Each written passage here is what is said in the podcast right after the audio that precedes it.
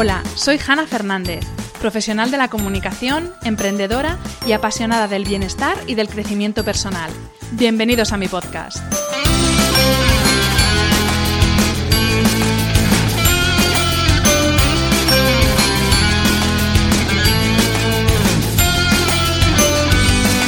En cada episodio encontrarás charlas con personas brillantes e inspiradoras que te van a dar las claves para reinventarte, ilusionarte, empoderarte y vivir por fin la vida que quieres.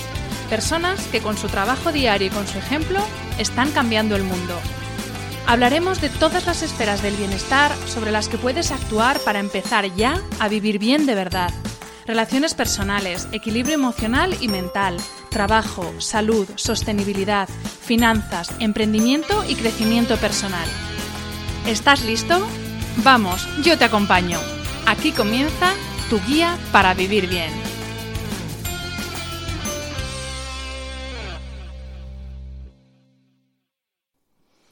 Hola a todos y bienvenidos a la segunda temporada del podcast de Hanna Fernández. La verdad es que me parece increíble estar presentando la segunda temporada de un podcast que comenzó en enero de este año sin ninguna pretensión, casi casi en versión beta, porque los primeros episodios no tenían ni música. Y aquí estamos, 24 episodios después, con muchas ganas y con un poco de nervios, no os voy a engañar, porque es una responsabilidad que esta nueva temporada esté por lo menos a la altura de la primera. Quería aprovechar este episodio de presentación de la segunda temporada dándos las gracias a todos vosotros, a todos los que semana tras semana habéis creado esa cifra mágica de 147.781 escuchas según datos oficiales de la web de iVoox. Quiero dar las gracias, por supuesto, también a todos los invitados que, sin dudarlo, dijeron sí a ponerse ante el micrófono. Ha sido un placer compartir charla con personas tan brillantes en mayúsculas. El final de la primera temporada no pudo tener mejor broche.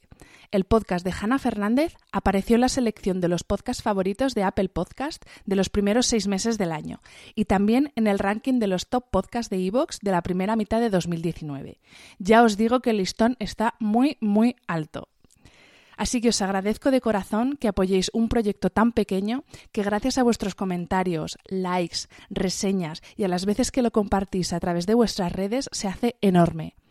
Ya sé que lo habéis oído a otros compañeros y compañeras podcasters. Aún hace falta mucho apoyo de mecenazgo para que este formato crezca.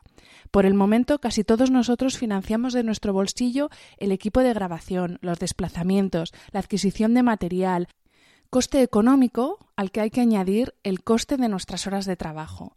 Así que gracias en mayúsculas por seguir apoyando este proyecto. Para mí, el mes de septiembre es el verdadero comienzo de año, y no tanto enero. Es el mes en el que hago revisión de lo personal, lo laboral, lo espiritual y marco los objetivos que voy a intentar alcanzar en los siguientes meses. En mi viaje a Londres de estas vacaciones, entre todos los libros que compré, hay uno que me dio la clave para este primer episodio cápsula de presentación de la segunda temporada. La traducción del título sería algo así como 12 normas para la vida, un antídoto para el caos, del autor Jordan B. Peterson, profesor de psicología de la Universidad de Toronto.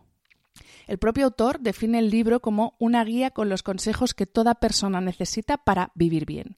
Y eso es precisamente lo que es este podcast. Tomando el título y algunas de sus doce normas como referencia, he elaborado mi propio listado de normas o consejos para vivir bien que voy a tener muy presentes en este comienzo de año.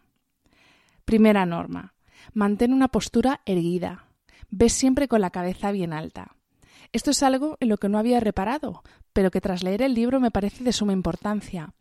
Ya no solo nuestra actitud mental, sino nuestra postura física ante las situaciones determina en gran medida cómo nos vamos a sentir y cómo nos van a percibir los demás. Si vas por la vida mirando al suelo, con los hombros hacia adelante, en una postura de absoluta derrota, tú mismo te acabarás sintiendo incapaz y derrotado, y así lo percibirán los demás. Una postura erguida, poderosa, manda un mensaje muy claro a quien tienes delante y a ti mismo. Segunda norma. Márcate objetivos porque tienen sentido para ti, no porque sean convenientes para ti. Aquí entramos de nuevo en el maravilloso mundo de necesito la aprobación de los demás. Puede que algo te convenga para encajar en un grupo o para destacar en el trabajo, por ejemplo, pero analiza bien si ese algo tiene sentido para ti o solamente lo haces para encontrar y buscar el agrado de los demás. Tercera norma. Compárate contigo mismo, con quien tú eras ayer y no con quien otra persona es hoy. Ay amigos, yo aquí tengo un trabajazo que no os podéis imaginar, en ello estoy. Cuarta norma. Asegúrate de tener tu casa en perfecto orden antes de criticar cómo está el mundo. Cuida de tus tres templos, tu cuerpo, con una alimentación basada en plantas, con el ejercicio adecuado a tu condición y con descanso, y evitando agredirlo con mierdas como el tabaco o con las drogas. Cuida tu alma, dedicándote tiempo a estar contigo. Y cuida tu planeta, nuestro planeta. El drama del Amazonas es una tragedia no hablar de los incendios que tenemos en nuestro país todos los veranos, pero empecemos por cuidar nuestras calles y nuestros parques, por dejar de utilizar plásticos de un solo uso, por dejar de tirar mierda al suelo, por dejar de tirar colillas, por dejar de consumir sin control, antes de decir qué mal está el mundo. Nosotros sí que estamos mal y no lo vemos. Y quinta norma, Procura hacer cosas solo por el gusto de hacerlas, no porque vayan a tener un resultado concreto o un beneficio X. Vamos, haz cosas que te hagan disfrutar, lo que yo digo, más placeres y menos que haceres. Un masaje, leer un libro, una copa de vino, hacer manualidades, lo que sea, pero cosas que te dé gustito hacer.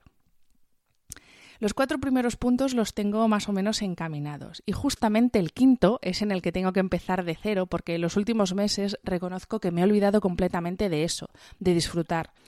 Tengo varias opciones en mente, desde empezar alguna actividad de manualidades, que me llama mucho la cerámica, por ejemplo, a comenzar por fin a escribir una novela que tengo en mi cabeza desde hace años, título incluido, pero nunca era el momento de ponerme.